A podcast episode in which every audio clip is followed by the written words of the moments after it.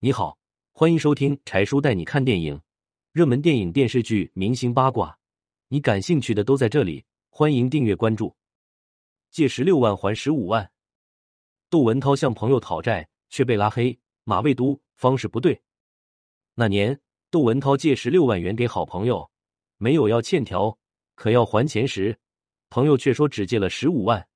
为了这差额一万元，朋友拉黑他，马未都却说。你的要钱方式不对。原来那时候窦文涛做《锵锵三人行》的出场费是二十万，正好一个朋友做生意，临时手头上缺钱，于是就找窦文涛借钱。一开始朋友说先借五万元做周转，等生意好转了就立马还给他。窦文涛也想这都是多年的好朋友，也不差这点钱，于是爽快就借给了朋友，也没有跟朋友要借条。可后来。朋友的生意也不见好转，窦文涛陆续借给了朋友十六万元。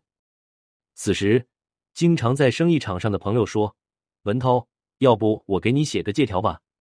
可窦文涛却说：“咱俩什么关系啊？不用写借条了，你方便了再还钱给我就行。我反正也不着急用钱。有时候有些话还真不能这样说。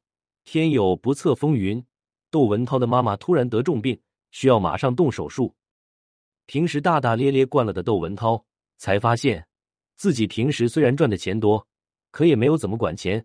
遇上这个大事的时候，窦文涛才发现自己的存款也没有多少。窦文涛在医院里照顾母亲的时候，也是看尽了人间冷暖，更加明白钱的重要性。竟然有个家属求着医生说：“医生，我们要回家了，不治了。”医生疑惑的问：“病人还有希望？”为什么不继续治疗啊？家属无奈的说：“我们家穷，没有钱治了，你帮我们把管子拔了吧，这就算是死了，我们不怪医院。”于是窦文涛才想着赶紧跟朋友要回十六万的借款给妈妈治病。可即使这样，窦文涛还是开不了口让朋友还钱，还是请朋友喝酒后壮着酒胆才跟朋友说要还钱的事情。可没想到，原本十六万元的借款。竟然被朋友说只有十五万元。这时，窦文涛赶紧就拿借款记录给朋友看，没有想到朋友只还了十五万，就直接把他拉黑了。窦文涛实在想不明白，这一万元就让他们之间的友谊翻船了。后来，窦文涛问马未都：“为什么朋友会把他拉黑？我没有做错什么啊？”马未都却说：“这都是你的错啊！你要钱的方式不对。”你没有给人家留面子，马未都说：“你应该跟朋友说，他借了你的十四万元，然后你把他叫出来，两个人当面对账，才发现你竟然借了十六万元。这时候要钱的主动权就到你这里了，这叫要欠款的技术。”窦文涛听完马未都的解释后，还是有点糊涂。明明借给对方十六万，为什么要告诉对方只是十四万，还要当面对账？这跟他给对方账单有什么区别吗？而有时候，其实借钱的时候容易，但是要钱的人就麻烦了。那次，谢娜在澳大利亚跟包文婧借了三万澳元，没想到等回国后，谢娜却只还给包文婧三万元人民币。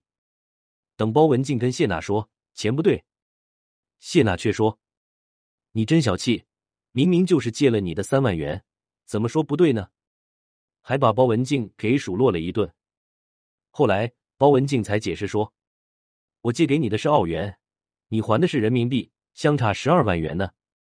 最后，在包文婧的多次催促下，谢娜才不情愿的补足差价，但她在心里仍然觉得这件事情是包文婧做的不对。